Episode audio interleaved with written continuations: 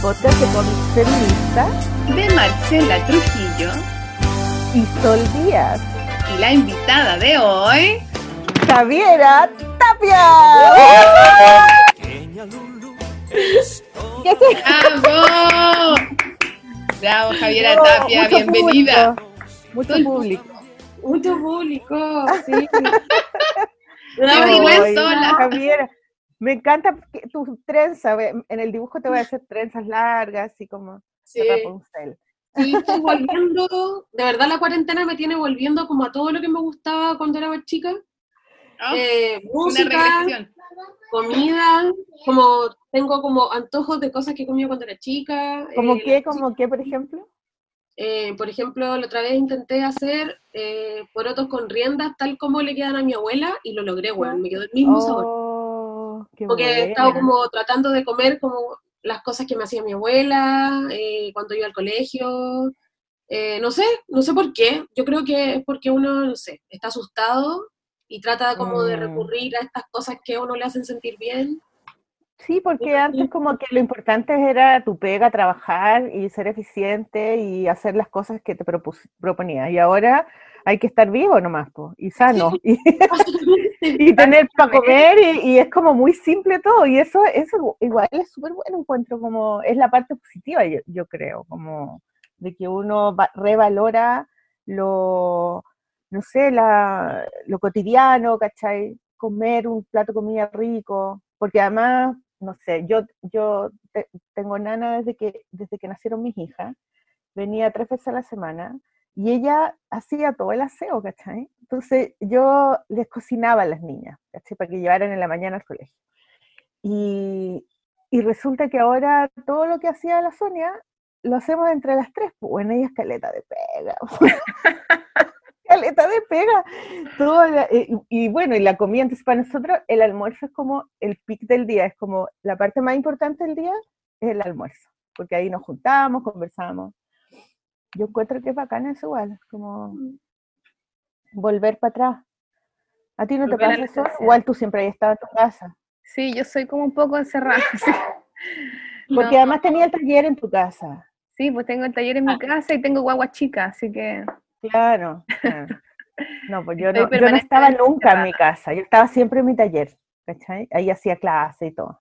Y ahora estoy siempre acá, en este espacio chiquitito. Oye, Javiera, va. digamos, digámosle a las auditoras y auditores quién es Javiera Tapia. No, no le digamos nosotras, pues, que Javiera diga quién es Ay, Javiera. No, Sí, Javiera es, es- es amiga de los llenos, ella. Eso dicen, eso dicen de ella. Dicen que tú eres amiga de los llenos. sí, No, pues Ah. Javiera, preséntate, pues preséntate. ¿Quién eres, Eh, Javiera? ya. Eh, un resumen. Sí, eh, por supuesto. Soy periodista, eh, trabajo en general, escribo de música. Ese ha sido como el campo en el que me he especializado en este tiempo. Y mm, eh, he publicado, publiqué en el 2017 un libro que se llamaba eh, Es difícil hacer cosas fáciles. Era una historia oral de la música en Chile entre el 95 y el 2005. Y ahora hace poquito pu- publiqué Amigas de lo Ajeno, que eh, son relatos basados en entrevistas con música chilenas. Ese es como un resumen de mi pega. Y, ah, bueno, y tengo un sitio web, que no sé si lo han visto, que se llama esmifiestamac.com y que es un sitio de periodismo feminista. Y de- ese, ese Sí, es po, sitio por ahí te conocimos. po. Sí, eso es- entrevistaste en, la, en las Brígidas, po. Sí, pues, para el lanzamiento, creo que fue el segundo, el segundo número. Oye, Javiera, y también en ese sitio, eh, tú trabajas con otras chiquillas periodistas, po, ¿no? ¿Son puras niñas? Sí, son ¿Puras mujeres? periodistas. Son puras mujeres, no todas periodistas, hay algunas que, por ejemplo, la Consuelo, ahora ya no estaba escribiendo mucho porque estaba como con otras cosas, pero ella eh, estudiaba sociología en Conce. Mm. Eh, hay como mujeres que no necesariamente se dedican a trabajar como periodistas, pero que escriben. Pero Por son ejemplo, puras mujeres, es un equipo Sí, femenino. Claro, por ejemplo, eh, Daniela Tenham Trejo y la, la Antonia estaban haciendo una colaboración que era fotomontaje que hacía la Antonia y texto. que escribía la Daniela, y eso lo hemos estado publicando esta, durante esta semana desde, como desde la cuarentena, eh, desde que empezó. Eh, y es muy bonito lo que hacen, como, como que uno siempre, o por lo menos yo siempre me, me he enfocado con la web en el texto, en escribir, pero es muy bacán como ver que te podías asociar con, con, otra mujer que se comunica de una manera diferente a la tuya, pues, ¿cachai? Como que, que, un texto tenga un sentido que vaya completamente complementado con un fotomontaje o con una ilustración, o sea, ustedes lo saben. Mm. Porque eso lo explico yo. ¿Y fotomontaje como de esas, como de las fotonovelas, sí? Como de ese estilo? Como con las... No, no, son, claro, como que no, no sé en profundidad la técnica que utilizan ni, ni, ni el proceso, pero sí eh, es, como, eh, es como un tratamiento de la imagen eh, que no es ilustración. Ya, necesariamente, como que mezcla técnicas. Oye, Javiera, ¿y eso se llama, esta es mi fiesta.cl, cómo es? Es mi fiesta. Ah, magazine. Mag.com. Es mi fiesta ¿Y ese nombre, ¿Y ese nombre viene? ¿Es mi fiesta? Bueno, lo que pasa es que el, ese, ese blog nació el 2013, 2014, eh, como que pasa el tiempo y cada vez tengo peor memoria para los años. Eh, yo antes tenía un blog muy como un blogspot con mi nombre, en donde iba eh, guardando los textos que publicaba en revistas o en otros blogs donde yo colaboraba, y ahí tenía como mi, como mi archivo, como para saber qué es lo que iba haciendo. Y um, hubo un tiempo en que empecé a, a ofrecer temas que tenían que ver con música popular y feminismo o con mujeres en la música. Eh, y en ese tiempo, no era como ahora, digo 2011, 2010, no eran las cosas como ahora. O sea, ahora no. uno habla de feminismo y en ese tiempo era como más peludo que un editor te pescara con un tema así, o que no te dijeran como, ¡ay, qué lata, no, qué latero el feminismo, no sé! Mm. Y como caché que, que, como que no había mucho interés en ese momento de publicar esas cosas en algunos blogs o revistas, eh, empecé a publicar, empecé a escribirlo igual, como era, no sé, tenía más tiempo, estaba estudiando y quería como escribir esos textos aunque nadie los quisiera publicar, entonces los empecé a publicar en mi blog. ¿Y sobre qué y, eran? ¿Te acuerdas? Sí, era, era bien amplio en realidad, era como que si encontraba yo en el MySpace, qué viejo, en el MySpace... En MySpace, pero la llevaba en un momento. Obvio, yo vida. Cosas, sí. Yo por MySpace encontré, no sé, pues, cuando estaba empezando recién la Lido Pimienta, la Carla Morrison, eh, Lido Pimienta, Santiago Motorizado, del El Mató, eh, hizo un podcast que duró una temporada en ese tiempo, que era, se llamaba Pasajeros en Tránsito y eran entrevistas a músicos y músicas latinas eh, que estaban recién partiendo, y yo lo encontraba por MySpace, ¿cachai? Eh, mm. Y bueno, como, como de repente encontraba, no sé, a un artista que me gustaba una canción y escribía sobre su disco, sobre la canción o lo que fuera, o recomendaba al artista, eh, o no sé, pues me acuerdo una vez que hice un, un texto dividido en varias partes que era de la presencia como de qué forma las mujeres en Chile eh, estaban presentes en la música popular y partí desde principios del siglo XX hasta, como recorriendo todo el siglo hasta, hasta la actualidad. Y como que publicaba ese tipo de cosas.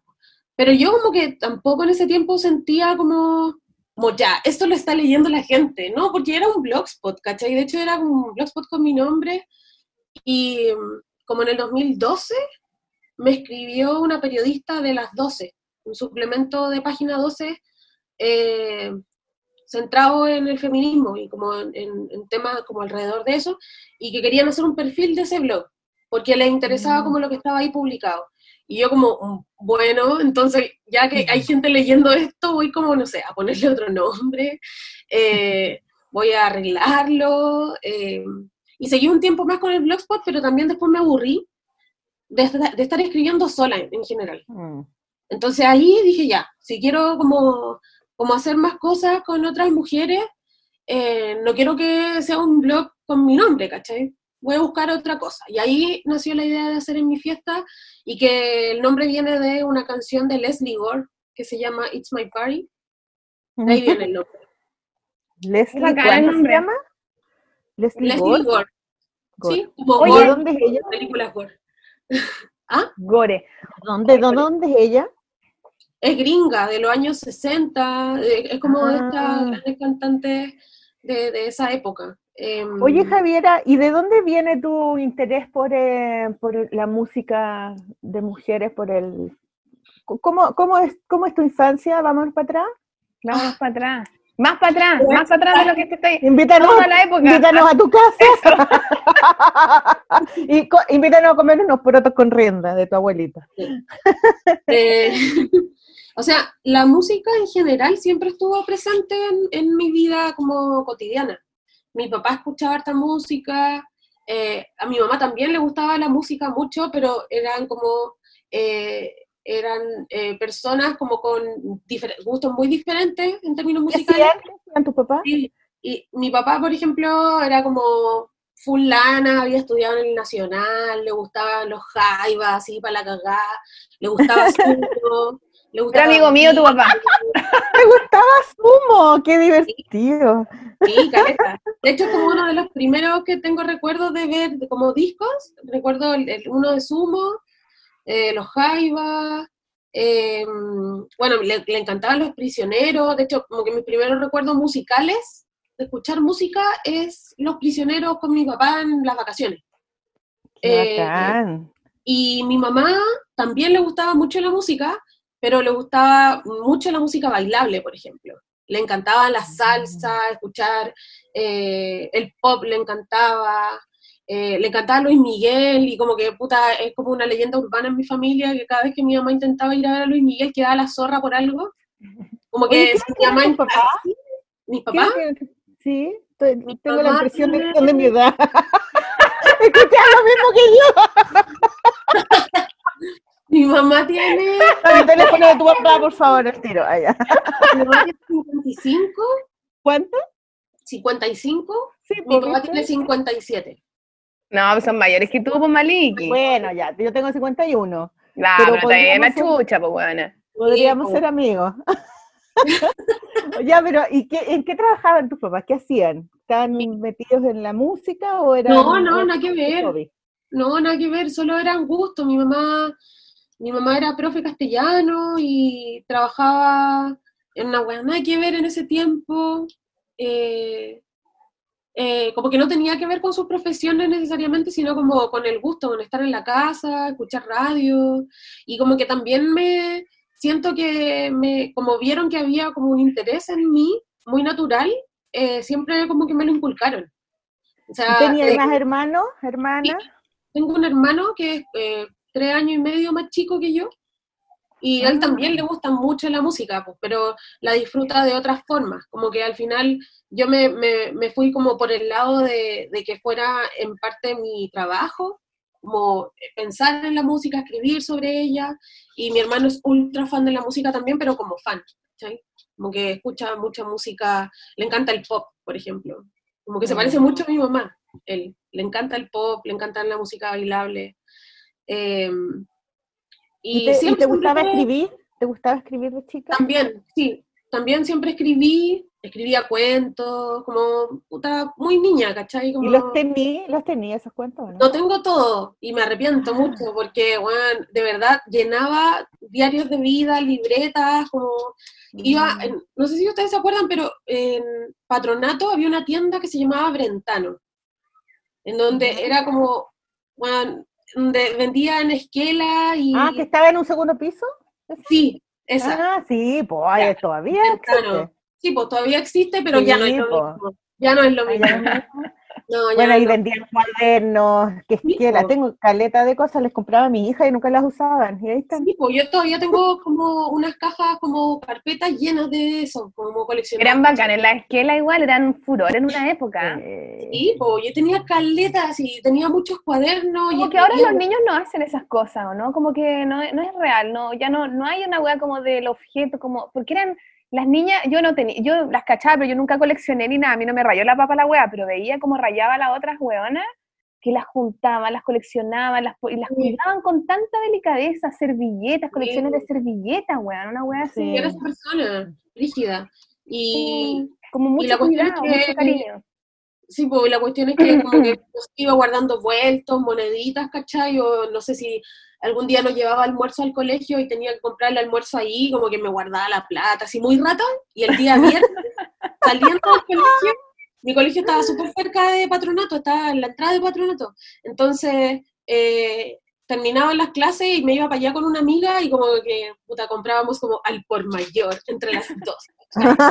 y así armé mi colección de, de libreta y de esquela y ahí escribía de todo. Y ya cuando, como que siento que el cruce entre, entre como mi gusto por escribir y mi gusto por la música, yo creo que se dio ya grande.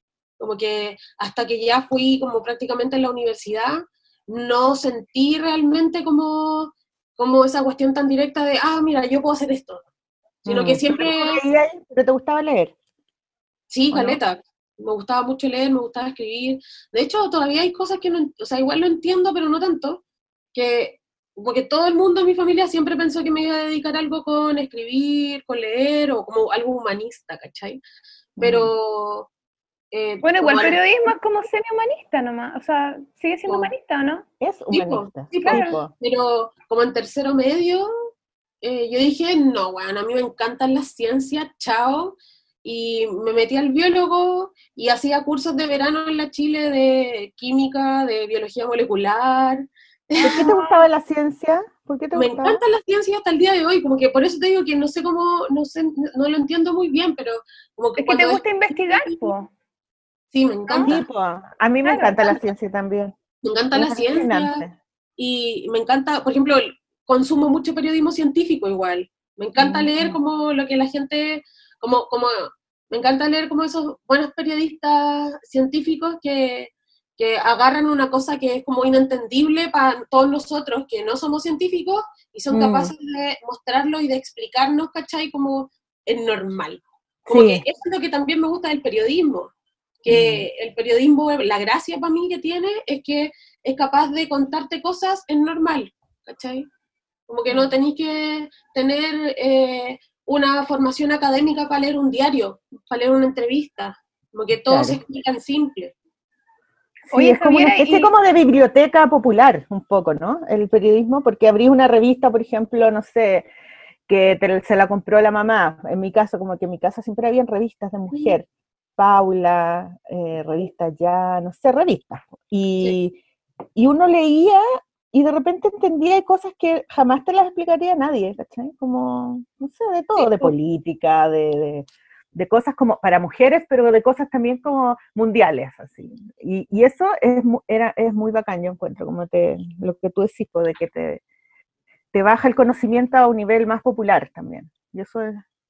Sí, pues, como yo, de no necesitar haber estudiado algo con ciencia para poder entender un proceso, ¿cachai? Que un, un buen periodista o una buena periodista científica es capaz de como explicármelo en fácil. Y creo que, mm eso es lo que me gusta, Caleta, del periodismo, que uno tiene la posibilidad de eh, preparar un tema o explicar un tema en simple y que cualquier persona pueda entenderlo. Que le estáis contando eso a cualquier persona y que no necesita tener ni una preparación especial para poder aprender más cosas. ¿Y qué pasó al final con eh, en el colegio con ciencias? ¿Por qué no estudiaste Terminé el cuarto medio con ciencias, me gustó mucho, pero igual, no sé, pues, pasaban cosas ridículas, como que en cuarto medio, eh, en tercero y cuarto medio, el, el, paralelo humanista tenía que hacer como un show a fin de año, así que era, igual yo ahora lo pienso en retrospectiva, y era como muy producido, era como una, una weá que teníamos como, o sea, ellos, el curso entero, se dividía todos los roles, y tenía que escribir un guion que no era necesariamente una obra de teatro, eso es lo más cuático, que no era una obra tradicional, porque teníamos música en vivo, eh, tenía como muchas cosas diferentes y me invitaron a participar porque cachaban que a mí me encantaba eso, eh, pero que solo lo hacía el humanista y no el biólogo. Entonces yo estaba así como, como el meme de Juan Gabriel, así como que Yo era eso, yo era así como así. Mirando como detrás de un árbol. Sí, así, como huevón, qué bacán, y no puedo. Y me invitaron, me invitaron a tocar yo tocaba el bajo de la banda en vivo. Que, ah, eso, eso, te quería preguntar. Yo también te quería preguntar. ¿Por qué no tocas? Oye, Pausa, cantabas? chiquilla, mi Zoom, ¿Cómo es que gratis. pausa? Es que se me está, Puta se la acaba el tiempo. La buena ordinaria. Ah. Pero Oye, flight, como dijo la. ¿cómo se llama? La Matei. Ay, Oye. que soy flight, por sol. Puta, sí, siempre sido flight, weón, voy a hacer flight toda la vida. Oye, eh, las llamo de nuevo. Toda la vida. Oye, no Quedémonos con esa pregunta Oye, de eh, si ¿y te gusta la música, ¿por qué no tocabas no? música o si tocabas? ¿Qué? pero ¿y si ponemos una música entre medio? Ah, buena idea. Uy, yo no, le Sería Javiera, ¿no le dijiste? Sí. Sí, yo le dije. Ya, Javiera, pon tus Sí. temas. ya. Eh, un tema. Quiero escuchar Asuntos de Damas de Dalu. Asuntos Ay, de qué damas. bacán. Asuntos de dama. La de la menstruación. Sí. Perfecto, nos vamos con la Dadalú entonces. Nos vemos, chiquillas, las llamo al tiro.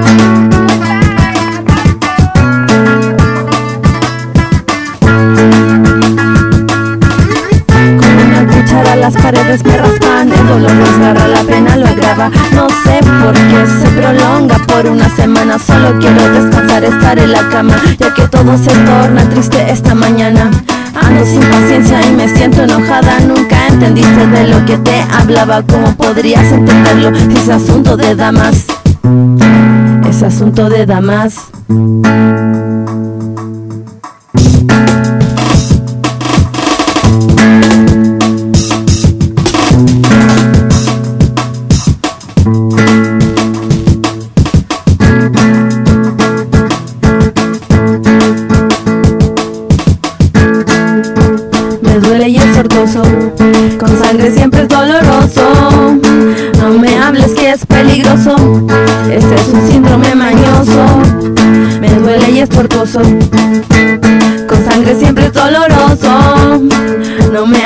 hables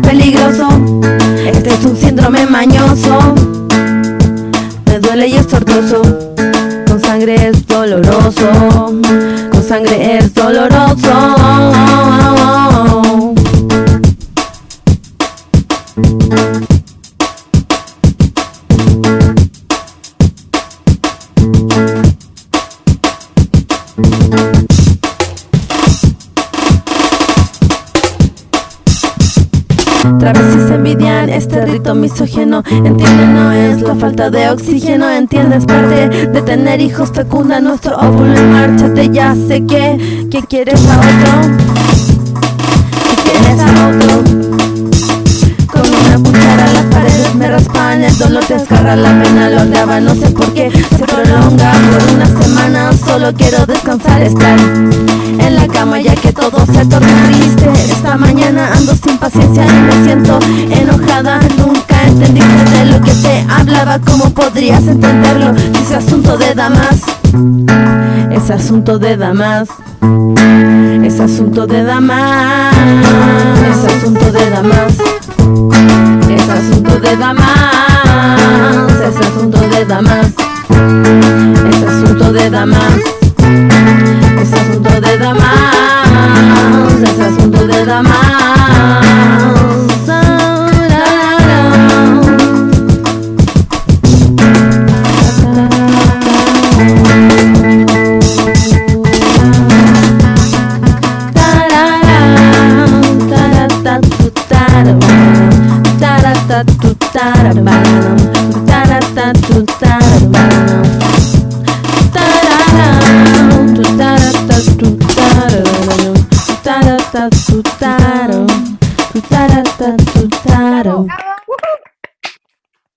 Buena Dadalú. Dadalú fue nuestra invitada pasada. Sí. Sí, sí, caché. Después pensé como, oh, especial Dalu. Sí, no importa, la amamos, da lo mismo, weón. Oye, me, gusta esta modalidad de que se nos acaba el Zoom, ¿sabes por qué? Porque ponemos más música, es divertida esa weá. Oh, Y, y además tenemos límites, porque nosotros Sí. como que no tenemos límites. Sí, Y es tenemos bueno límites. Para los niños es bueno. Sí. Ya, entonces quedamos en que, en que te, te- que preguntamos si tú tocabas música, si tú Sí. tenías un grupo, cantabas o eso. Eh, porque siempre me interesó aprender y creo que eso igual me lo fomentaron caleta mis papás. Eh, mi mamá sobre todo, como si yo le decía un día, ya quiero aprender a, no sé, a tocar guitarra. ahí entre ella y mi, o mi abuelo, quien fuera, había, llegaba una guitarra a la casa para que yo pudiera aprender, ¿cachai? Mm. Eh, y así como en todo orden de cosas, como que cada vez que quise aprender algo, ella siempre como que me facilitó las cosas para que yo pudiera hacerlo.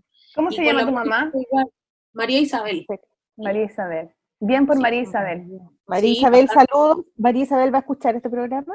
Por supuesto. Que lo escuche Ya, María Isabel porque le mandamos muchos saludos. María Isabel, así se hace, eso es ser una madre creativa, creativa. Sí, eso, eso fue siempre muy bacán. Como que siempre la eh, creatividad. tuve esa libertad para poder aprender todo lo que quisiera y nunca me dijeron como, no, eso no, o ¿para qué vas a querer aprender eso? Porque, eh, no sé, si quieres dedicarte a, no sé, a ser artista, como que eh, no es productivo, o no vas a poder mantenerte, como que nunca tuve eso en la cabeza, ¿cachai?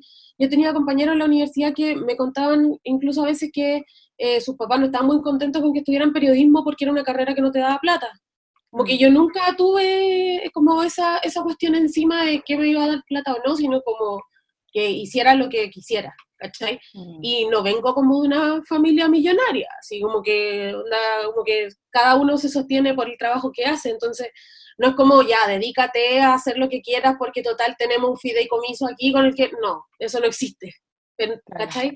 Eh, y mi mamá eh, me fomentó mucho aprender cosas, y cuando yo ya era como adolescente, había ido a mis primeros conciertos y estaba así como para la cagada. Después de ir al FEM, ¿Cómo era? creo ¿Cómo que erais de adolescente? ¿Cómo erais de adolescente? era súper pava. Era pava, pero igual fui rebelde. Pero como que ahora Ya. lo pienso y puta, era lo mínimo que podía hacer, ¿cachai? Pero a ver, ¿qué, era, ¿qué es lo que teníais de pava y qué es lo que teníais de rebelde? Eso. pava Queremos hecho. todo, po, como hecho. que, eh, no sé, era como perrito nuevo, así como que... eh, eh, Erais tímida.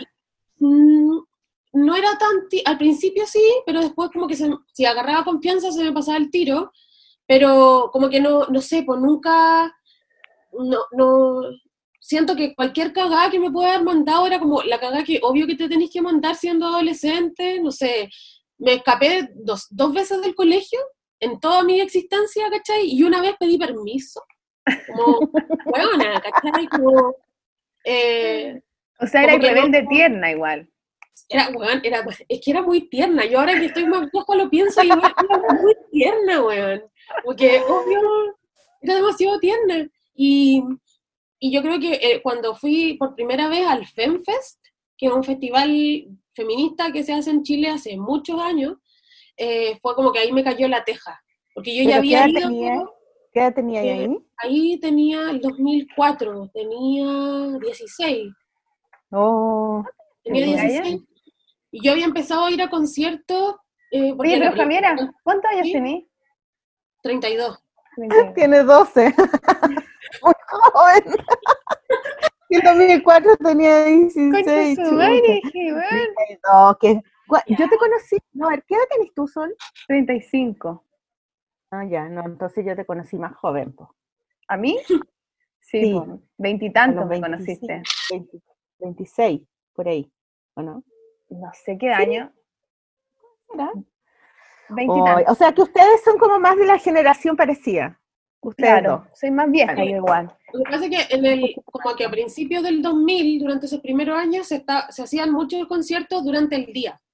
Se hacían hartas Ah. tocatas en galpones, no sé, la laberinto, y eran conciertos que empezaban a las 4 de la tarde, ¿cachai? Entonces yo con 14, mi mamá ya me dejaba ir, así como, bueno, toma la micro, chao, como, pásalo bien. Y, yo con, con algunas compañeras del colegio y, y claro, pues llegaba como, sobre todo eran tocatas como de hardcore, como de, de punk, y uno, bueno, Maliki lo sabe, como que eh, si, una, si una llegaba ahí y al tiro te preguntaban o si era la polola de un weón o la amiga de un weón o qué estabais haciendo ahí, porque era muy raro que fuera genuinamente porque solamente te gustara la música y no tuvierais relación con ninguno de los hombres que estaba ahí.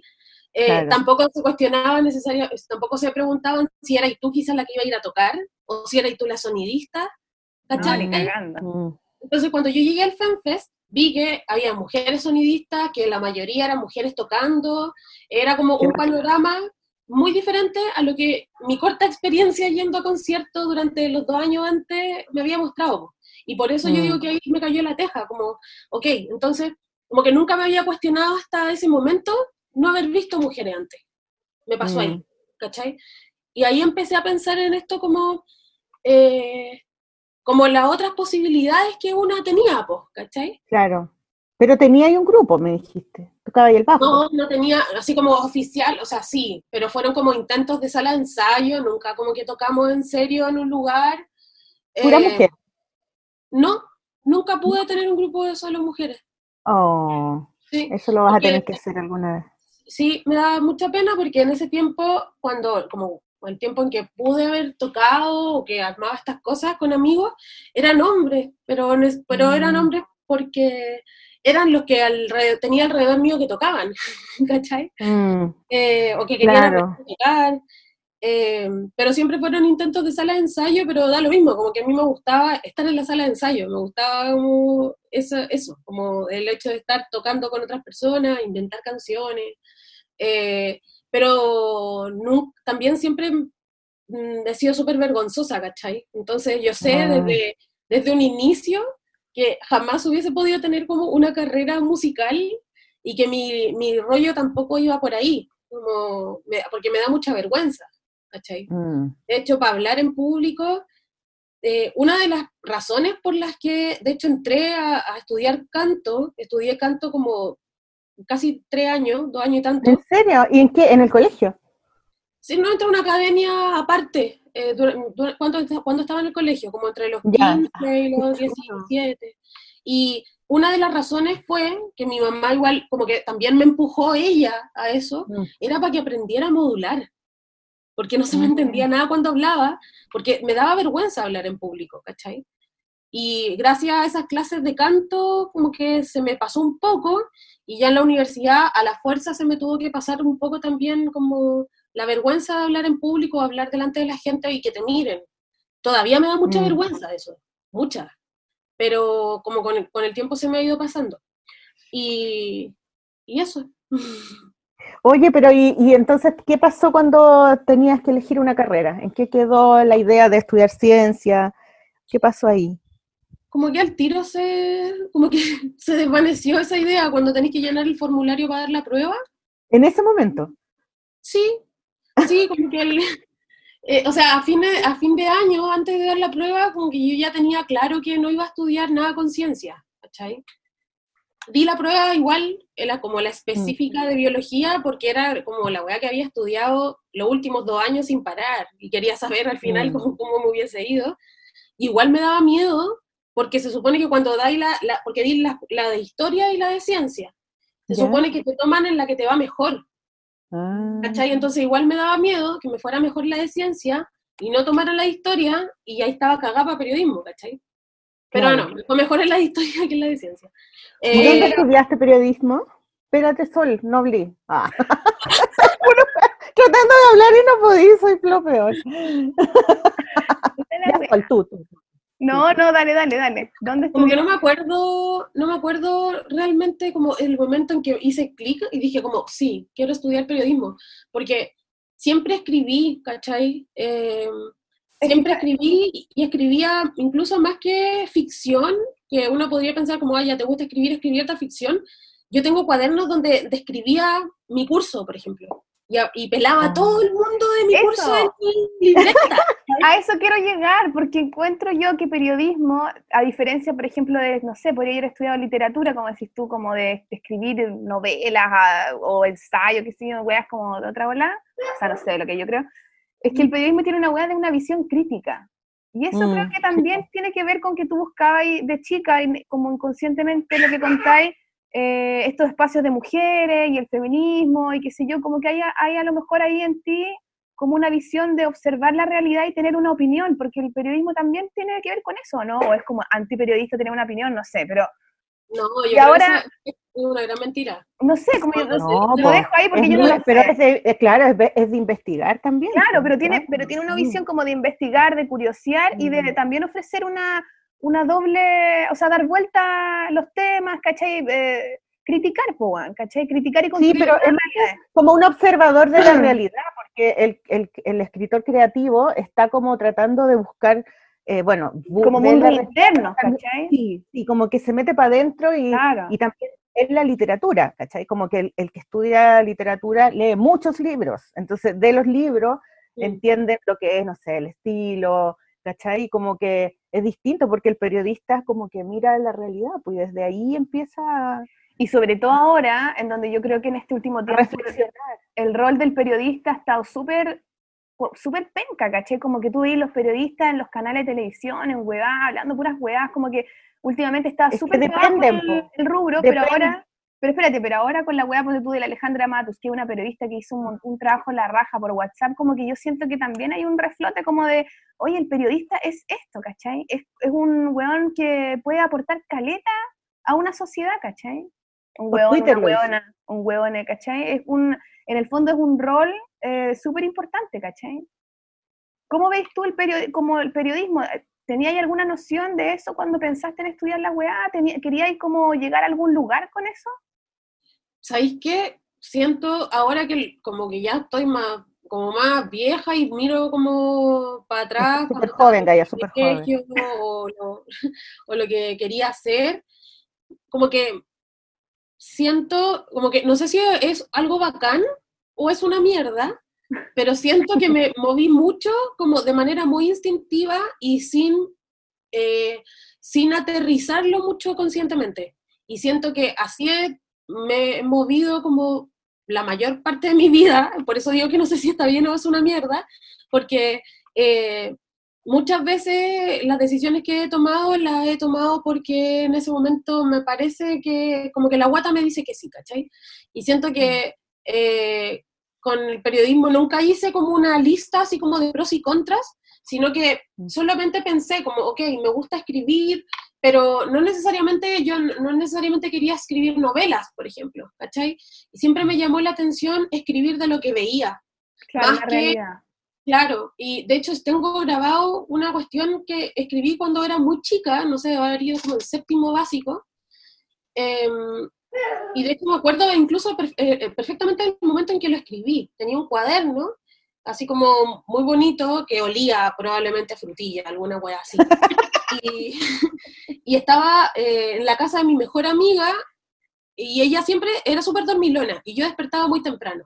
Como que habíamos hecho una pijamada y yo me había quedado ahí onda del día viernes del colegio, me fui a su casa y me quedé a dormir ese día ahí, ¿cachai? Y era mi mejor amiga de amiga de puta kinder, ¿cachai? Entonces era como estar en mi casa. Y yo ya sabía que como a ella le gustaba dormir mucho, yo no tenía que hueviarla porque despertaba de muy mal humor, entonces yo me entretenía en la mañana por mientras, hacía el desayuno con su papá, ¿cachai? Como, como que hacía mis weas aparte hasta que ella despertara. Y me acuerdo que estaba en, en el saco de dormir, ella estaba durmiendo y yo venía súper enchuchada por algo que había visto en el colegio el día viernes. Y escribí eso. Y que tenía que ver con que había una compañera mía que había desarrollado sus caracteres sexuales secundarios antes que todas nosotras, ¿cachai? Y escribía sobre la mierda que me parecía la actitud de mis compañeros, cómo mis compañeros habían cambiado de actitud con ella.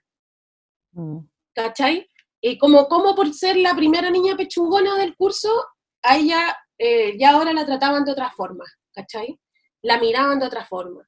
Y como que escribí esa weá en séptimo básico, eh, séptimo octavo, pero no fue más grande que eso, y, y como que ahora lo pienso, y en ese momento obviamente no tenía idea ni de feminismo, ni, ni de que me Mm. gustaba escribir, o que nada, ¿cachai?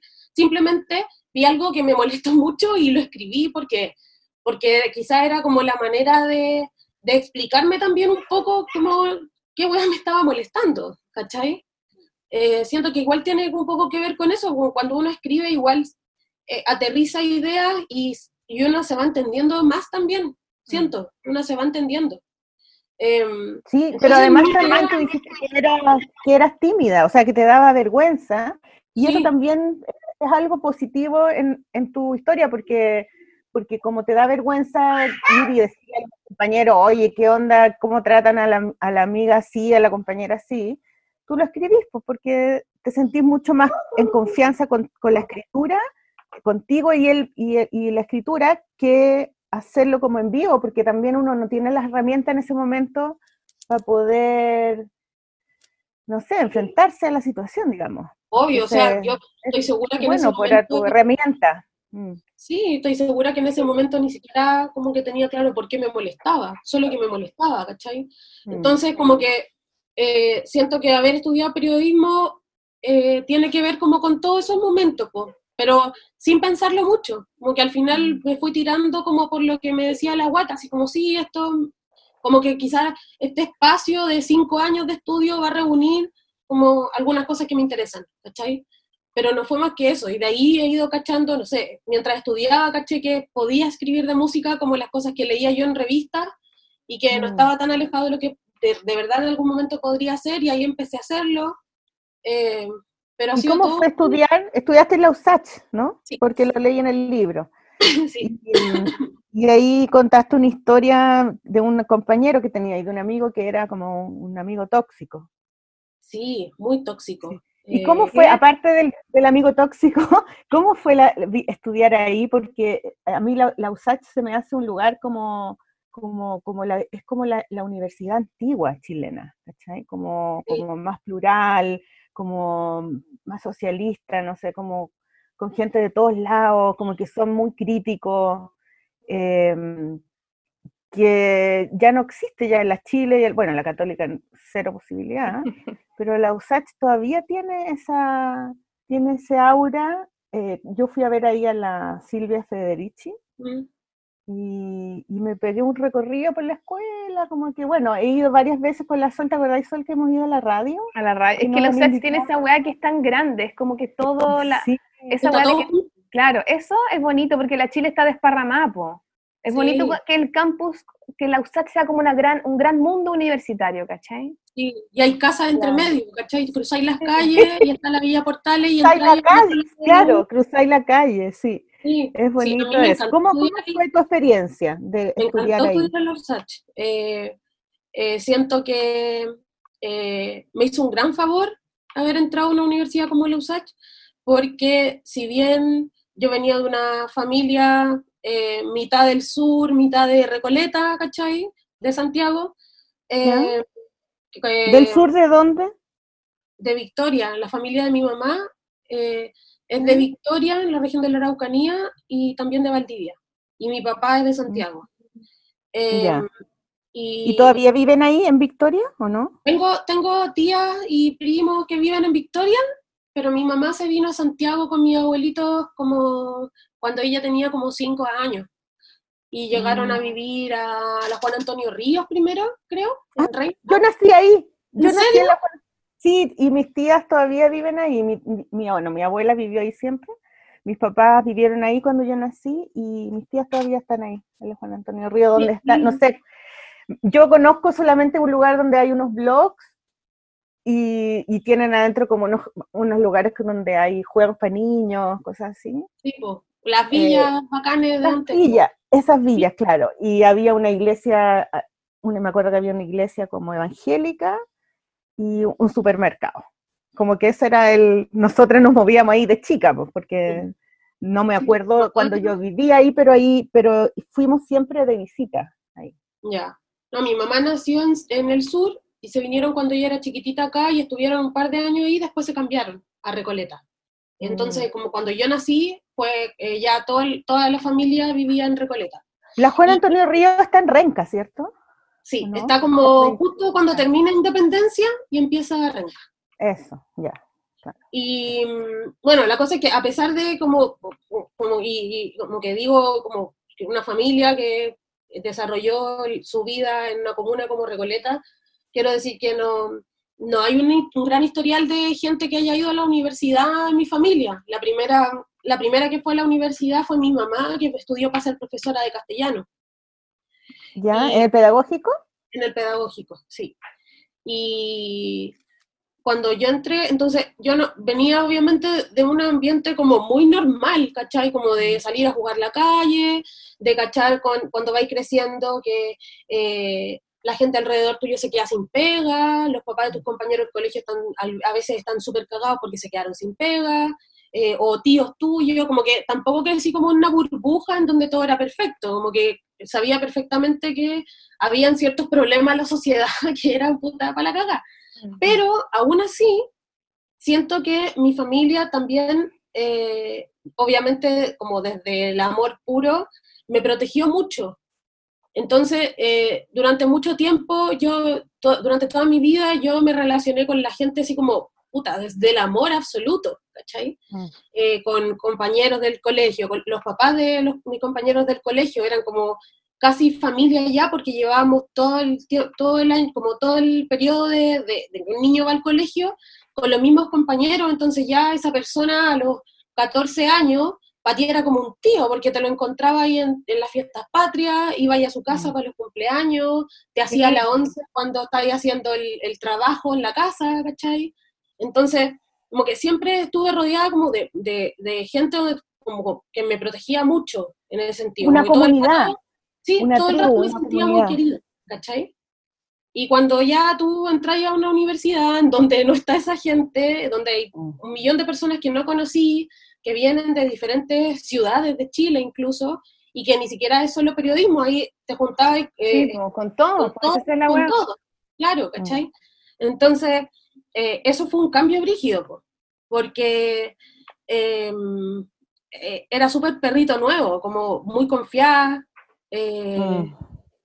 como que con el tiempo me he puesto un poco desconfiada, pero igual todavía me cuesta. pero Y quizás ahí entra la historia de tu amigo, ¿no? Como ¿Qué esa pasó? Démosla con el amigo, yo no cacho la Una amigo. personalidad confiada, ¿cachai? Como que no, no crees que la gente puede hacerte daño o algo así. ¿Puede Sí, o pensáis como que eh, también cuando, cuando una persona se muestra encantadora contigo y como que tenéis los mismos intereses, sobre todo siendo adolescente, yo cuando entré a la U tenía 17 años, eh, o cuando mostráis como los mismos intereses de otra persona y esa persona es como muy encantadora y te trata bien y así como, bueno, qué bacán, somos amigos. eh, y eso después con el tiempo, cuando tú ya te sientes en confianza, empieza a cambiar y empiezan a haber Mm. cuestionamientos y te empiezan a humillar, ¿cachai? Eh, es súper difícil como eh, siendo tan chica o no teniendo experiencia eh, o la herramienta, como, desa- como, como tratar de cortar una relación así, ¿cachai? Era un- Mm. eh, una relación bien tóxica de amistad eh, que Que duró Eh, mucho tiempo. Sí, fue súper difícil. Para mí, eh, igual, yo no, no, no sé si quería hablar de esto, pero bueno, eh, ha sido... eh, Perdón. ¿Pero No, qué? no. ¿Y de dónde lo sacaste, Maliki? ¿Qué onda? Yo no Ah, estoy es lo que pasa es que, ya, mira, tú no has leído el libro de la Javiera, ya, yo no No, lo no. leí entero, pero lo lindo de este libro, que a mí me encantó el libro, Javiera, te lo digo ahora al aire, eh, porque ella escribe como, e- está contando la historia de estas músicas, pero también está contando su historia, ¿cachai? Cómo las conoció, dónde estaba, hay una especie como de relato medio crónica también, ¿cachai? De su, de sus vivencias como, como, como, no sé, como público, ¿cachai? De la, de- y, y admiradora de las cantantes y de las músicas de las artistas, pero también va, la, eh, hay unas partes donde las, la- las artistas, eh, tú les pones unos textos que ellas escriben sobre cómo se, sobre cómo fueron, sobre todo con la, ¿cómo se llama? La, mm, la, la Camila Moreno, ¿Mm? que habla sobre, sobre experiencias de abuso, ¿cachai? Como en un texto que tú lo sacas de algún lado, no sé si, si ella te lo Una dice canción, ¿o no?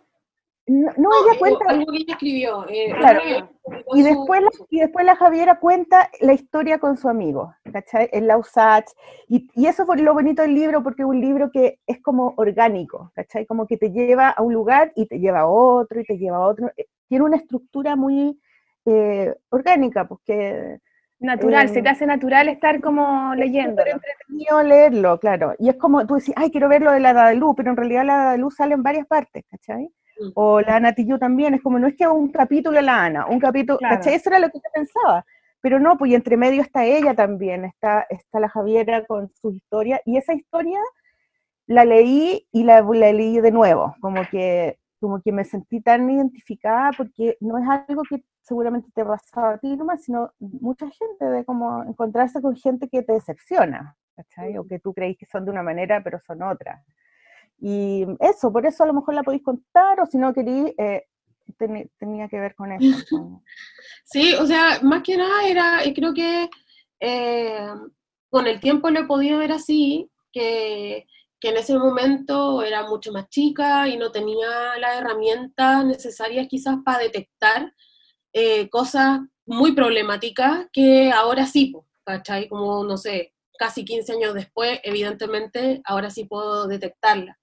Y mm, eh, creo que sí, lo, lo- lo puse ahí también porque cada vez que en algún momento hablé, ah, no todo lo que yo he hablado con esta música está escrito en el libro, hay muchas cosas que quizás nosotras conversamos antes de una entrevista o después de una entrevista o yendo en un auto hacia algún lugar, ¿cachai? Eh, y muchas veces eh, cuando hablé con estas mujeres y cuando he hablado con otras, eh, eh, veo como la diversidad con la que se puede presentar un abuso, Mm. ¿cachai? Como que se puede presentar de formas muy diferentes, eh, en contextos súper distintos, pero hay algo en la esencia del abuso que es igual en todas, ¿cachai? Que es un poco, eh, siento que tiene que ver un poco con esta, eh, con- como con la humillación, con lo de hacerte sentir avergonzada. Entonces Mm. se arma como un medio un círculo vicioso en donde a ti te cuesta ver, porque esta persona primero es como encantadora contigo y buena onda, y después incluso te, te dicen como, puta, es que yo esto te, te estoy criticando de esta forma y soy duro porque quiero que mejores, Claro. quiero que seas mejor. Entonor uno empieza también Por a tu sentirse, bien. claro, por tu bien, empieza a sentirse Mm. como avergonzada, ¿cachai? Mm. Como de reconocer que en realidad esto es problemático, o con reconocer, eh, porque también esa hueá va mermando mucho tu autoestima, ¿cachai? Mm. Entonces, no queréis reconocer que en verdad este amigo que todo el mundo piensa que es un amigo bacán y que es tu mejor amigo, en realidad está siendo una mierda de persona, ¿cachai? Mm. Entonces yo creo que tiene como que ver con eso. Siento que eh, cada vez que las escuchaba o las leía o revisaba las entrevistas mientras estaba haciendo el libro, eh, todo lo que me decían me recordaba mucho a ese sentimiento que yo tenía, como el de la humillación, ¿cachai? De que alguien te, te humille, eh, pero que te humille diciéndote que es desde el amor, ¿cachai? Mm. Entonces, haciendo, eh, así hace aún más difícil como poder definir eso hacia afuera, como que esta persona en realidad es un abusador. Sí, po, es como que te caga la psiquis, con una contradicción permanente. Claro, no es, el, no es el abusador de la película, que es un tipo que aparece en el... Claro, que se ve malo, que actúa malo, que todo es es malo, que es un monstruo, Es que es pero siempre son personas cercanas, es el papá, es el hermano, el tío, el primo, el amigo, Claro, es que esa es la, esa es la. ¿cachai? Claro. Como que los abusadores no se ven, no son monstruos, son No, hueones comunes y Personas. corrientes que se nos pueden aparecer en la vida y que pueden De ser hecho, son los más pololo, bacanes. tu papá, generalmente son los más- amigo. Sí, po. Mm. Claro, ¿cachai?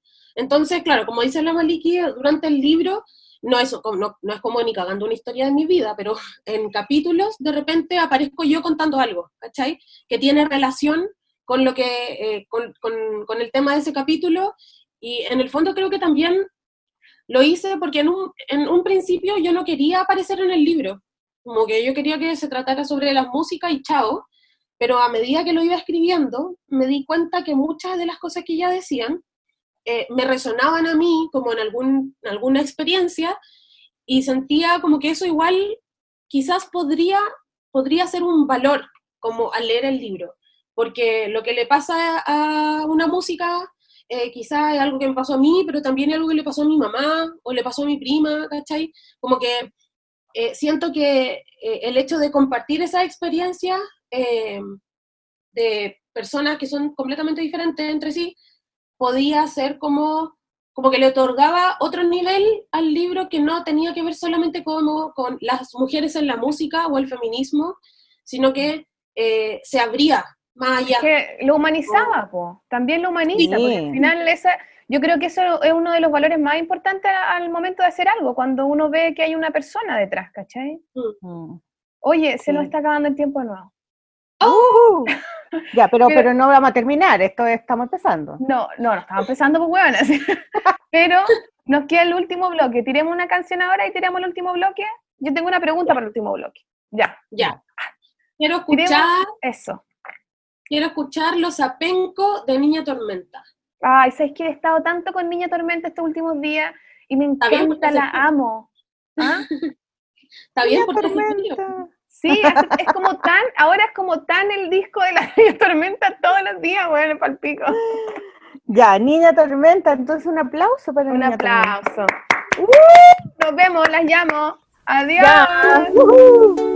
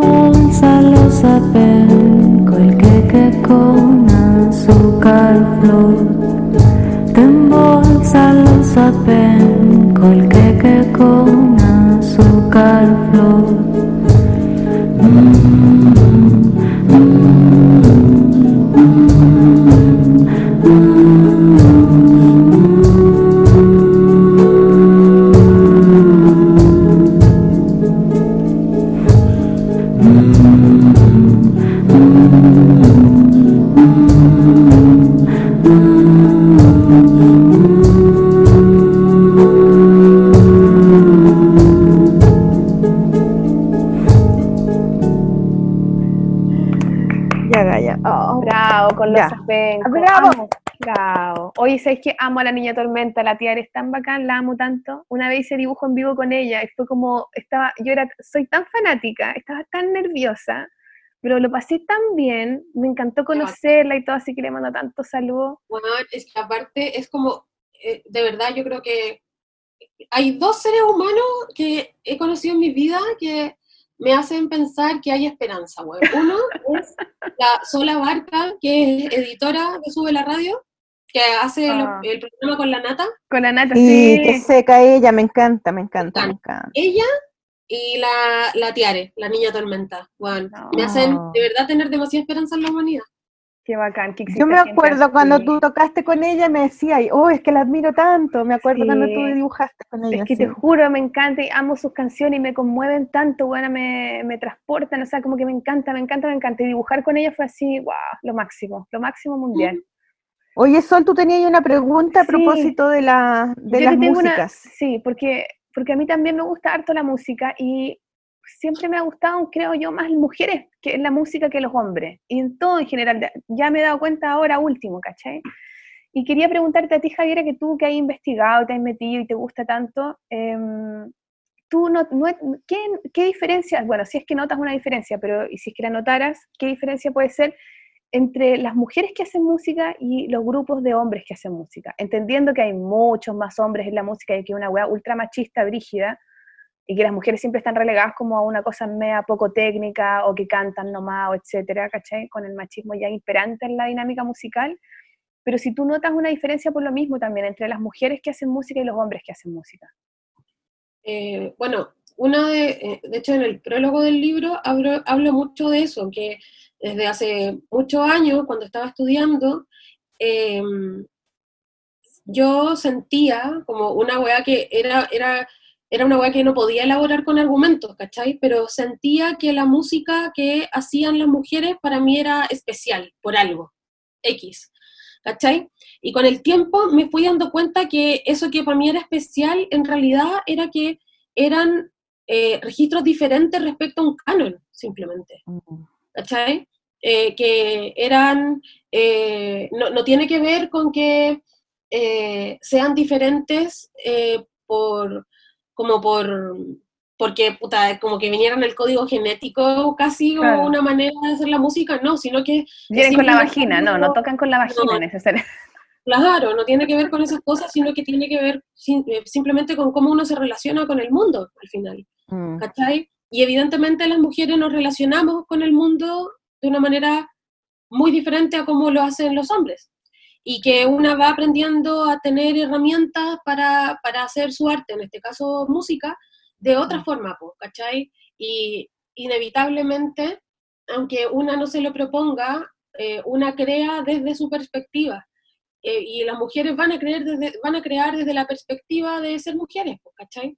Eh, el problema es que lo que se nos ha presentado como lo oficial o como lo universal es la visión de los hombres, ¿cachai? Mm. Entonces, cuando una mujer escribe un libro eh, o hace literatura, por ejemplo, es literatura para mujeres. Por el solo hecho de haber sido escrito por una mujer que tiene una perspectiva de mujer para escribir, ¿cachai? Mm. Eh, en cambio, la literatura universal es lo otro.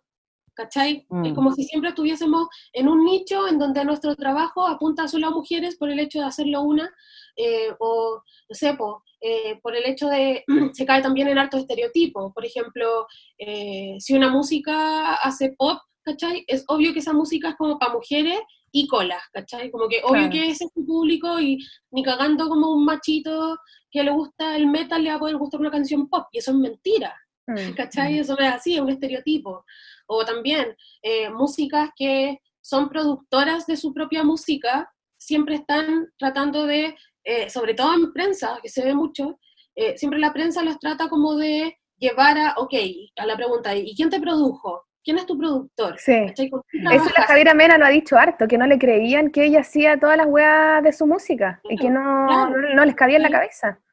Claro, o de repente, A eso voy, como que la wea de la música siento yo, bueno, yo creo que en el dibujo también, que, que, siempre hay como una forma de hacer las cosas y las mujeres siempre tendemos a hacerlo desde otro lugar porque nunca nos han dejado entrar en ese otro lugar.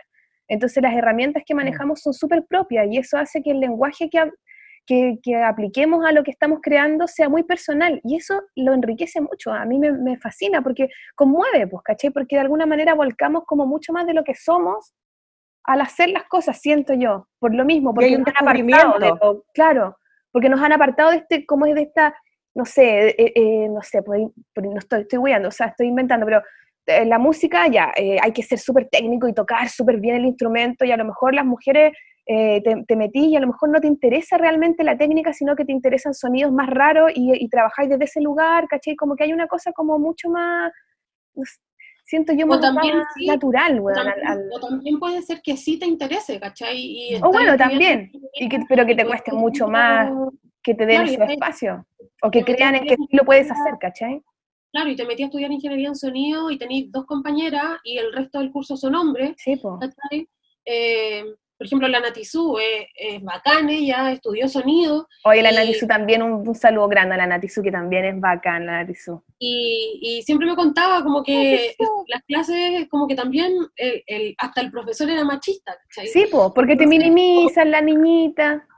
Sí, pues, pero también yo creo que tiene que ver con eso, como que, eh, que se piense que las mujeres como no pueden ser como eh, secas, ¿cachai? Por ejemplo, en el estudio, y tenía ejemplos que, obvio que demuestran que eso es mentira, como, no sé, la Victoria Cordero, que es una súper productora, ¿cachai?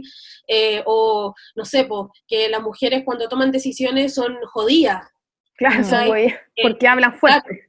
que son difíciles para trabajar. Sí. O no trabajes con ella porque es difícil y en realidad Bueno, pero solamente- Claro, porque no las dejan tener rabia, por ejemplo, que es Claro. algo que hablaba la Camila Moreno en tu libro, que tú ponías ahí también, ella hablaba de que de que la imagen de la mujer enrabiada era negativa, ¿cachai? En cambio, Claro, que le llamaba más la atención las mujeres que, que hacían las cosas con, desde la rabia y desde un, un- un lugar como de energía, que estaba, eh, el rol estaba puesto en otro lado para la mujer, ¿cachai? Era Es que es increíble que hasta el día de hoy la wea ¿Sí? siga pasando, que no se confíe en que Mm. una mujer puede hacer el mismo trabajo que un weón, ¿cachai? Como que yo lo encuentro, Mm.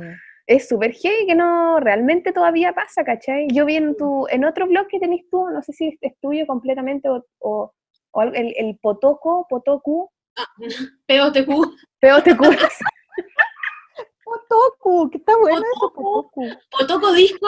Potoco Disco, sí, po. Potoco Disco. Saluda a Potoco Disco también. Saludos. Pero, pero bueno, ahí también tenía una entrevista bien, bien buena a una loca que hace las perillas, porque la Denise Rosenthal que trabaja todo un equipo con puras mujeres, po. Sí, po. Sí, ¿Cachai? la- Y en ese ámbito, no me acuerdo cómo se Sí. llama la galla, pero ella también pues habla de eso mismo y que también pues en técnico en sonido es más heavy, ¿cachai? Como es, es palpico y es súper... Una vez nosotros con la Orquesta del Viento, que es la- una banda que tiene Raimundo con unos músicos y yo hago los dibujos en vivo. Y eh, también hay una niña que es la Nicole, la, la Nico, la Nico Needham, que le mando muchos cariños, que es muy divertida, bueno, para cagarse la risa, y ella hace las La luces. entrevista, perdón, la entrevista a la que te refieres tú es la de la Caro Pérez, que es la sonidista de la Denis Rosenthal. Sí, la que ¿no? hizo el show en Viña, que tuvo las Sí, perillas. ella, la. Caro Pérez. Ella, Sí. seca. la Caro Pérez. Sí. ¿Cachai? Y habla de eso mismo, de que en el fondo era como, es muy difícil que una mujer esté en ese lugar y fue, creo que ella es la primera en tener un show tan grande sola. Fue la primera de Viña en hacer, eh, en, claro, en estar a cargo de la mesa, completamente, Cacha, de un show. Es Increíble. ¿ah? No, es Increíble. lo máximo. 2020, pues bueno. Sí, pues y todavía pasa.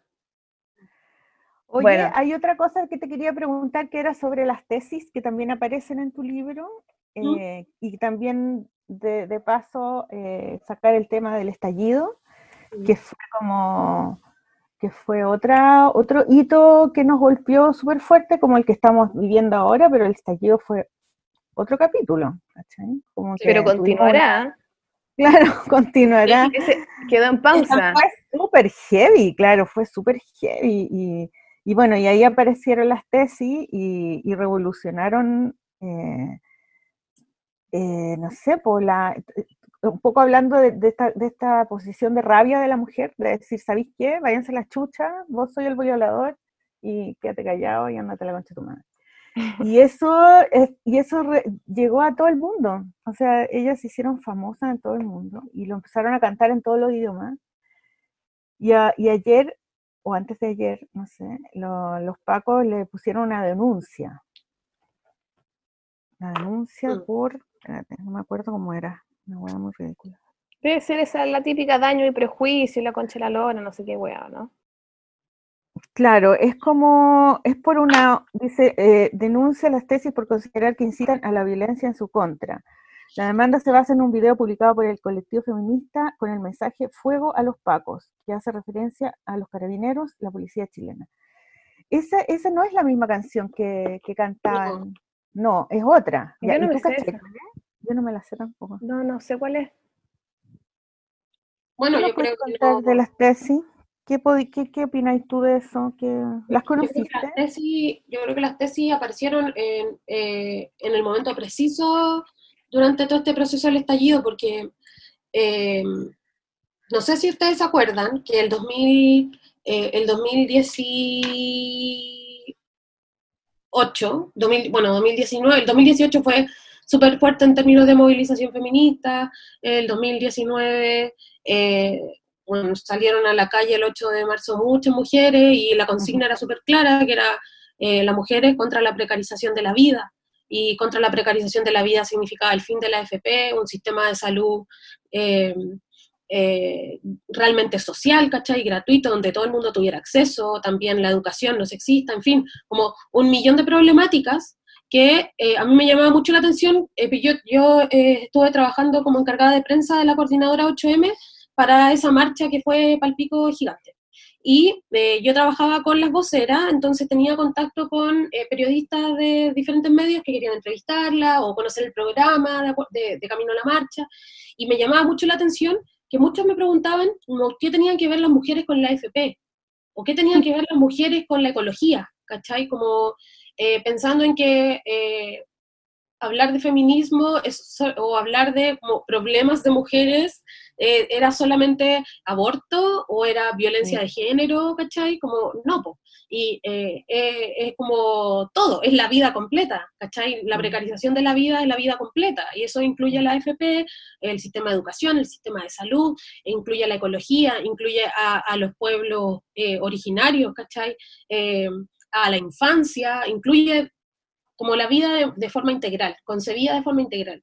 Entonces, eh, sucedió esa marcha bajo esa, eh, esa consigna que era contra la precarización de la vida, había un programa que era enorme, que se había trabajado como con mujeres de todo Chile, ¿cachai? No era como que un par se juntó y escribió algo, sino que fueron cosas que se conversaron entre mujeres de diferentes ciudades, en, en todo el país se movieron las mujeres.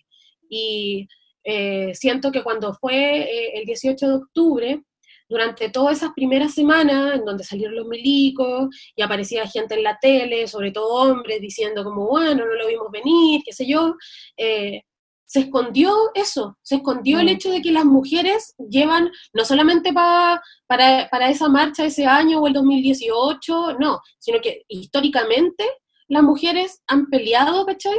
Como en contra de la precarización de la vida y ellas no estaban involucradas en los debates que se estaban dando en diferentes medios o en lugares. Eh, desde el 18 de octubre en adelante, como que una vez más se invisibilizó, ah. iban como expertos a los medios, ¿cachai? Y eh, estaba haciendo una discusión, siento yo, muy masculinizada alrededor de los mm. temas. Y siento que cuando aparecen las tesis, se rompe eso.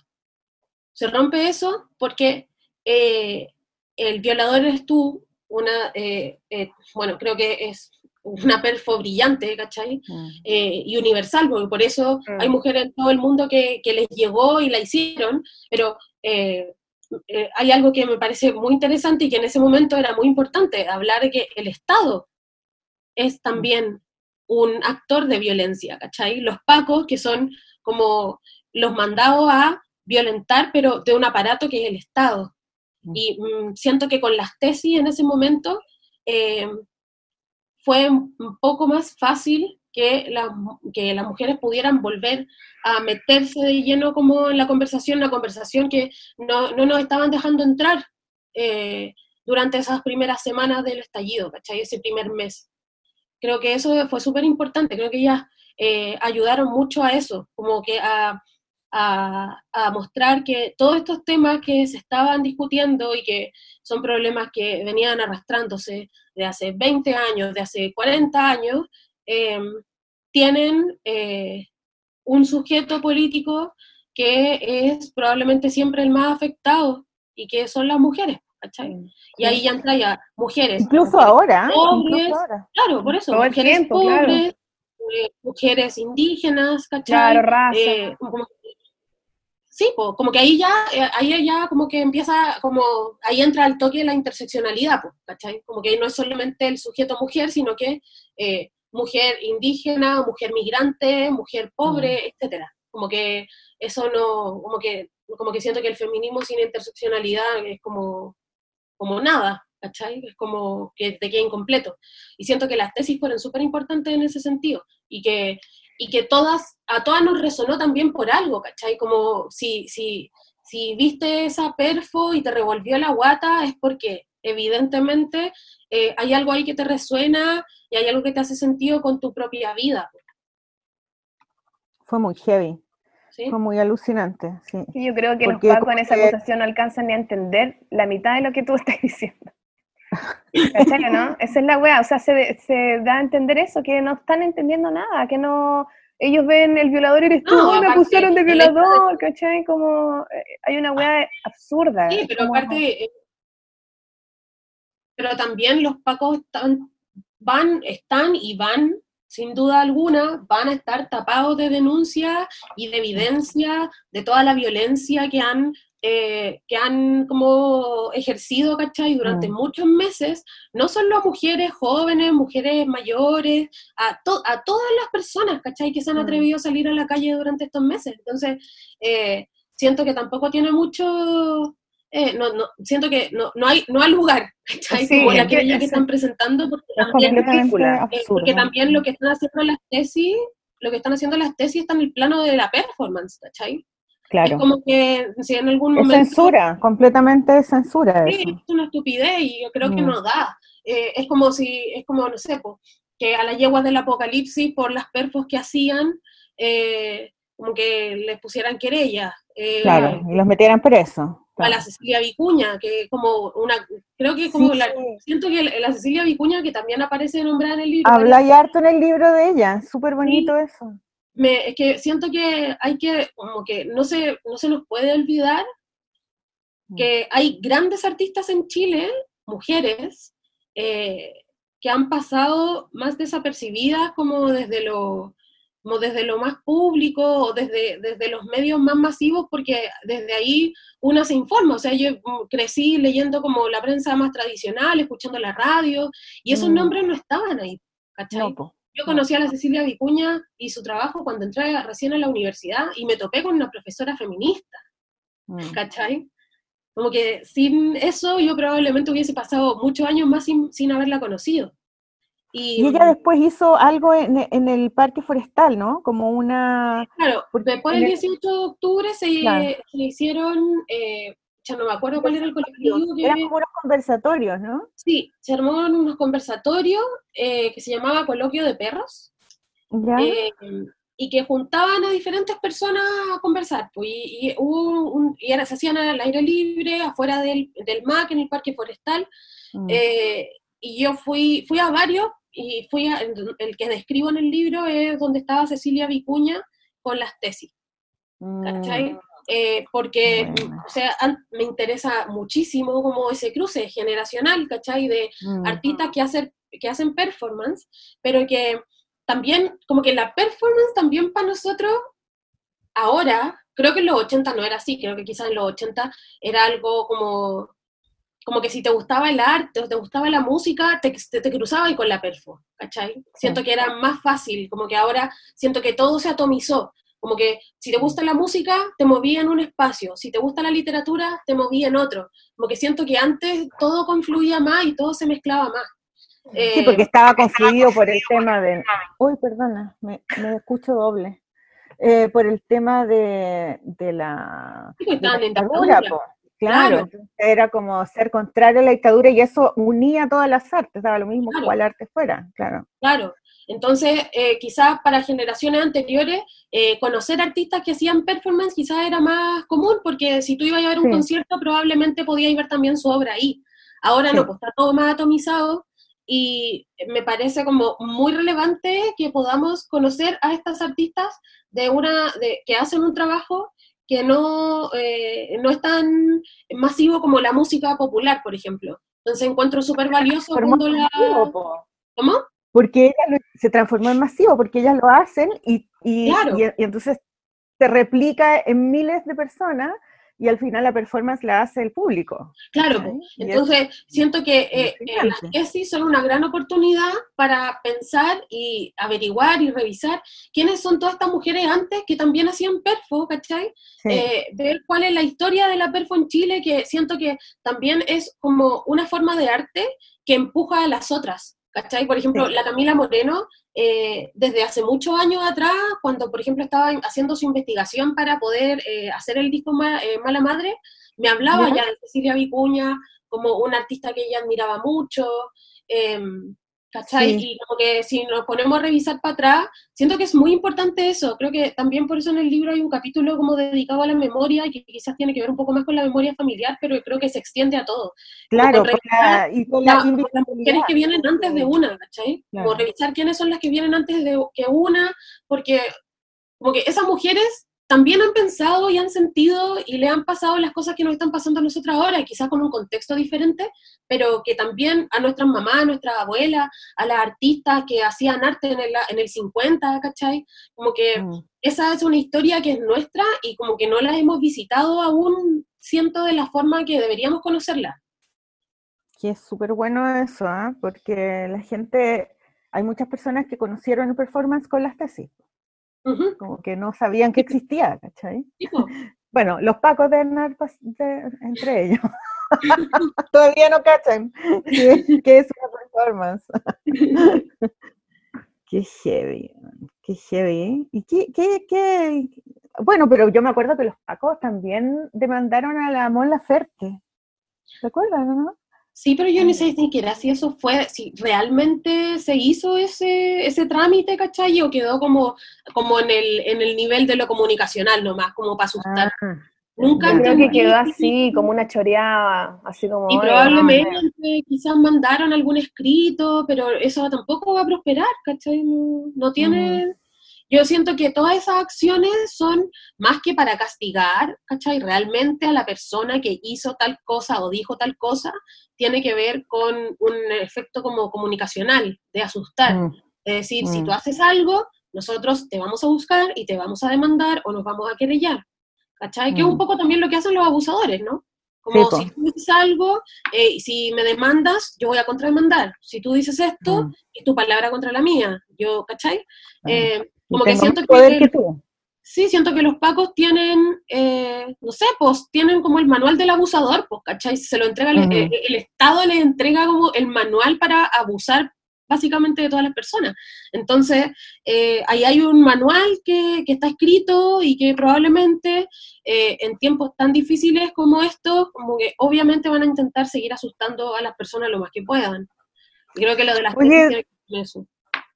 Javiera, ¿y qué, cómo te ha ido a ti con la, pan- con la cuarentena, con la pandemia, con el coronavirus, con el encierro, con todo esto que está pasando? Yo leí ahora? unas columnas tuyas de la precariedad.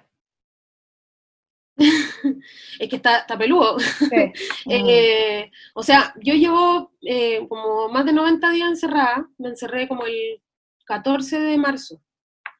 Eh, y desde antes yo estaba trabajando ya desde mi casa, ¿cachai? Porque yo eh, me echaron de una radio en la que trabajaba en noviembre del año pasado.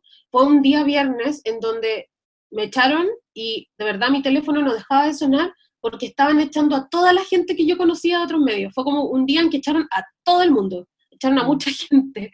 Muchos periodistas quedaron cesantes ese día. Y eh, yo ahí, obviamente, iba a la radio todos los días a trabajar, pero cuando dejé de trabajar ahí, empecé a freelancear como antes, porque también la radio, la pega de la radio había sido para mí como una pega rara, entre comillas, por el hecho de ser fija. Antes Mm. siempre, la mayoría de los años que llevo trabajando, trabajaba freelance, como, ¿cachai? Como con un escritorio en mi casa, o sea, ahora tengo escritorio, antes no tenía, eh, con un escritorio en mi casa donde yo ofrecía temas y escribía o armaba proyectos, en fin.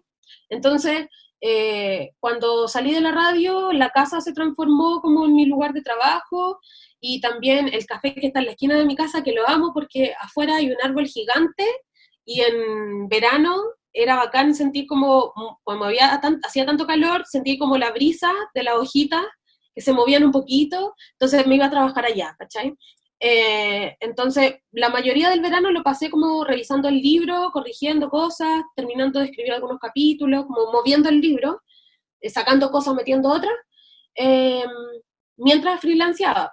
Entonces, siempre he estado, o sea, o por lo menos desde hace mucho tiempo he estado como más encerrada que yendo a lugares todos los días, ¿cachai? Mm. Eh, pero obviamente esto es una situación completamente diferente y he tenido la posibilidad de seguir trabajando en mi casa ahora porque justamente hago un trabajo en que puedo entrevistar gente a distancia o puedo investigar, algunas cosas se pueden investigar a distancia, otras no, necesitáis necesariamente visitar una ciudad o visitar algo puntual, pero en general he podido eh, hacer mi pega desde la casa y obviamente siento que al mismo tiempo que te- estar trabajando en la casa significa como precariedad, ¿cachai? Porque te estás armando tú las pegas, que quizás eh, hace 20 años se pagaban de una forma y ahora no, o que las condiciones antes eran mejores que ahora, etc.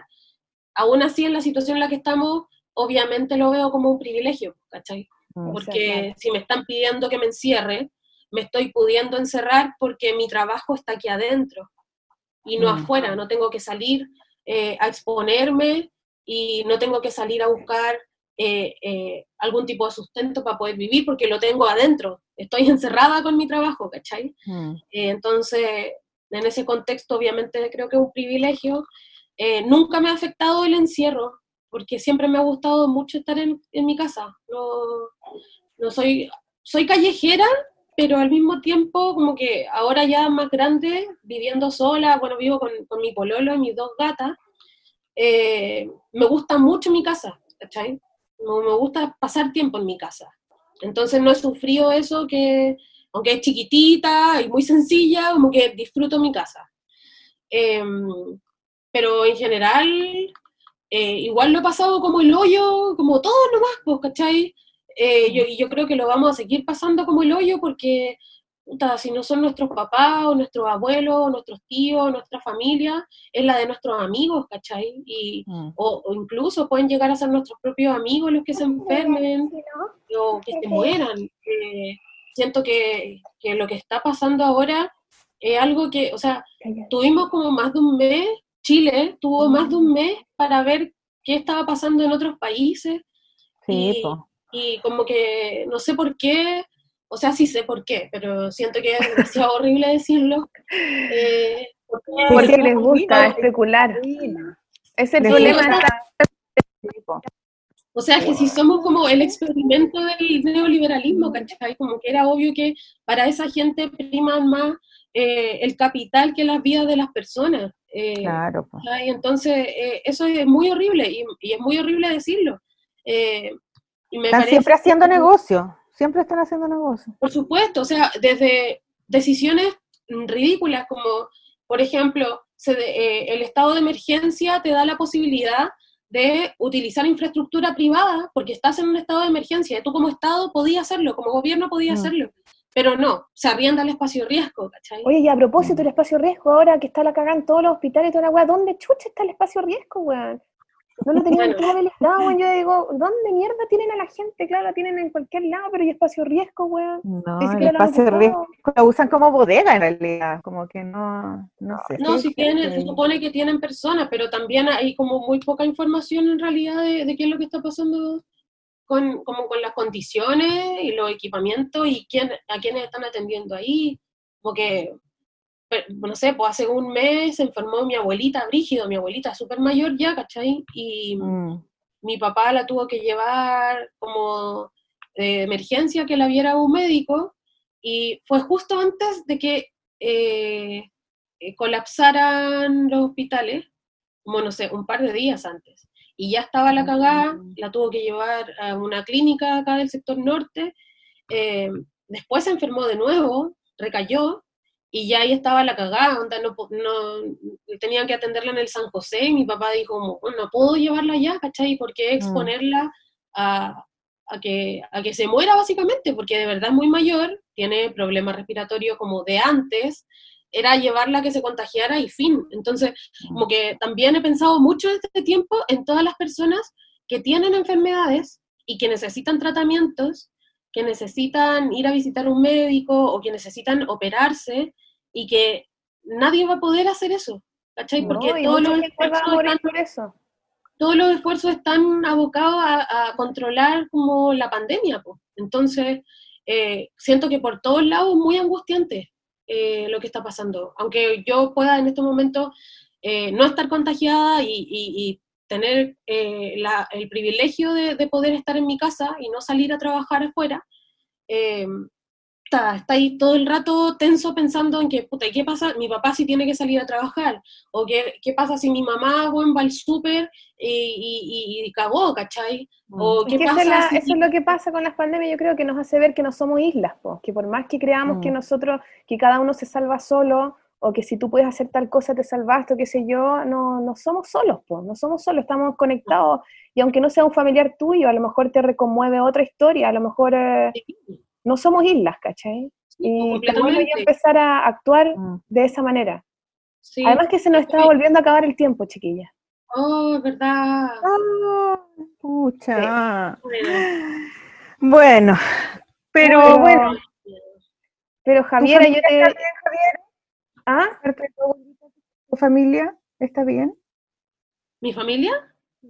Hasta el momento sí, Bien. Qué bueno, protegidos. qué bueno, qué Sí. bueno. Oye, ¿qué les parece? Mira, ¿terminamos el tiro o tiramos una canción y después terminamos?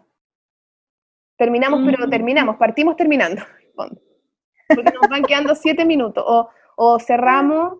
Y Javiera, no sé si tú tienes algo que, que quieras contar, que quieras decir, aparte de promocionar tu libro, que está bacán. Eh, No, o sea, yo espero que toda la gente que esté escuchando este podcast esté sana, que se cuiden, eh, que no voy a decir quédate en casa porque eso es una estupidez. Porque También leí tu columna. Tonka Sí, no es es que- fácil. No es fácil, weón. Está O muy sea, buena. ¿cómo te quedas está en muy tu buena. casa si vivía al día y de verdad tenéis que salir a trabajar a la calle? Estáis cagadas porque necesitáis... No, weona, y si necesitáis comer, y si además estáis en una casa llena de gente, loco, con un weón que te pega, Sí, po. con... Estáis pa'l pico, si es ahogante la situación. Yo creo que Sí, de po. esta vamos a salir bien locos, locos y locas, y loques. Sí, Sí, La salud mental es un tema que se va a venir encima como... sí. O sea, yo creo que ya estábamos como en un momento en donde era urgente una Sí. salud mental como digna y de calidad para todos, weón, para todos, ¿cachai? Mm. Porque el país en el que vivimos es realmente enfermo, Sí, eh, pero ahora yo creo que va a ser peor. sí, ahora va a ser bien heavy. hay gente que, eh, tengo amigos que dicen como, bueno, esta weá no es como que va a sacar lo mejor de nosotros ni la weá va a mejorar. Yo intento ser un poco más optimista y pensar que esto también nos va a hacer repensar la manera en que nos relacionamos, ¿cachai? Como eh, la manera en que consumimos cosas, la manera en que Sí, totalmente, estamos sí. con la gente. Espero que sea así, porque si Mira, no, yo también, yo ojalá, ojalá, no lo sé, no lo sé con certeza. Yo tampoco, pero espero que sea así porque, puta, no sé, po, yo espero que uno aprende del paso del tiempo y de las weas que le pasan a uno, ¿cachai? Entonces, espero que sea así, po. Y bueno, les quiero eh, recomendar el libro. La recomendación viene muy de cerca, obviamente, porque lo escribí No, yo. pero también nosotras lo recomendamos. Yo, yo no lo he Pero- leído, pero, pero me encantan tus columnas, Javier. Eres una buena muy seca, muy bacana. He hecho tantas cosas, me encanta tu curiosidad, me encanta la forma que tenéis de explicar las cosas, la visión, así que cualquier cosa que hagas, Javiera, va a estar buena. Te admiramos, te admiramos. Yo les quiero Vos dale, vos dale, están las ilustraciones de la desobediencia visual que son increíbles. Y el libro está ilustrado por dentro. Y la, la Val hizo un tremendo trabajo eh, haciendo como eh, todo el trabajo visual del libro. Como que si les gusta también como la ilustración de mujeres, yo creo que el trabajo de ella es muy paloyo. Como O que sea, también nos, inter- nos interconectamos con los dibujantes, ¿viste? No eres solo una periodista, Sí. también hay una conexión con un podcast de dibujantes. Bien. Sí, sí, soy muy fan de la Val y que o si pueden ver su trabajo en arroba desobediencia visual en Instagram, que es muy seca. Desobediencia visual, ya. Y se llama Val. Val. Sí, Valerie, Valerie, ya. Sí, se- yo creo que ella, ella ha dibujado en la Brígida Gaya. Eh, ¿En serio? Yo creo que sí. Oh, no, lo- no estoy Estamos- segura, pero puede que sí. otra Brígida. Ya, vamos a, a investigar eso. Oye, entonces, ¿cuál es la última canción? Ah, bueno, la última canción, eh, yo creo que eh, quiero que sea. em, ¿Cuál quiero que sea? Ah, bueno, sí, quiero que sea Mujer de Orregias. Mujer de oreja. Ah, Ya, la raja. ya, o regias. Nos vamos con las orejas también las hemos puesto en el podcast. Bien, estamos bien porque Sí, hemos también. puesto a todas las chiquillas que hay, que hay puesto. Así que bien, vamos bien. Vamos por buen camino. Que la Katy Subnem las puso a las orregias. Parece, ¿Verdad? sí. No, creo que más personas las han puesto. Bacán. Sí. A las orejas con. ya. ¿Cómo se llama la canción de las Mujer. orejas? Mujer. Sí. Bueno, Sí, dale. listo, nos vamos con ella y te damos las gracias, Javi, por, por, eh, Por el tiempo. tiempo y por tu libro que está muy bueno. Tienen que leerlo. Gracias a ustedes. Bueno, ¿Se puede comprar online? ¿Se puede comprar, pedir? Se puede o- comprar, ya. Eh, pueden comprarlo. De hecho, me sorprende que de repente me escriben chiquillas de otras regiones. Por ejemplo, me escribió el, otro día una de Conce que compró el libro y le llegó como en Ya. dos, tres días. Es Entonces, de Planeta el libro. es de Planeta. Si ustedes se meten a la página Planeta de Libros y ponen Amigas de lo Ajeno, les aparece ahí todos los lugares donde ya se puede comprar. ¿Y tú sabes cuánto vale el libro? Creo que estaba como a 12 lucas, como que varía, hay, hay gente que hay- ahora lo tienen con descuento en algunos lugares por novedad, entonces varía el precio, pero está como por ahí. Ya, y Y también portada recomendar a la, a. Que recomendar también que se metan a tus sitios web que están súper buenos, que hay harta, hartos temas súper interesantes ahora también para, para aprovechar de informarse, de reflexionar, de elaborar una mirada propia, crítica, etcétera. Es mi fiesta magazine y la otra cuál es? Fotoco, no. Foto loco, foto loco. Fotoloco, ¿no? ¿Qué? ptq.net. ptq.net. ¿Qué significa ptq? Es, son las siglas de una canción. Es que esta página es muy vieja, tiene como 15 años. Ah, Y buena. la persona que armó este blog en ese tiempo era muy fan de Oasis. Y hay una canción de Oasis que se llama Part of the Cube. Y esas son las siglas de la canción. ah, ya. Ya, chiquillas, se nos va a acabar esto. Se va a nos va a acabar. Ya, un, Un besito. aplauso, un aplauso. Nos vamos con la regia, amigos de lo ajeno. Gracias. Chao. Chao, Javiera, chao. Esta es una canción dedicada a todos los que nos odian porque somos mujeres. Yo soy mujer, me gusta ser mujer.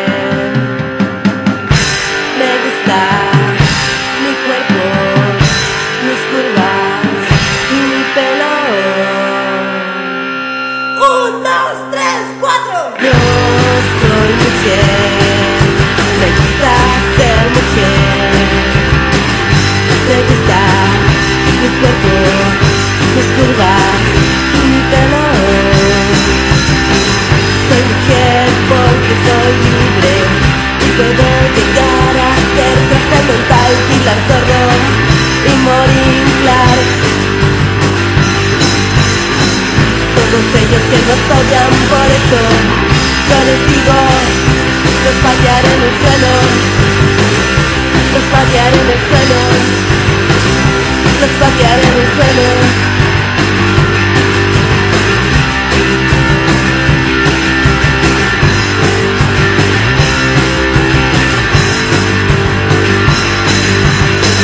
Con nosotros el agua mineral de colores, con nosotros la inteligencia emocional. Sin nosotras solo habría una guerra.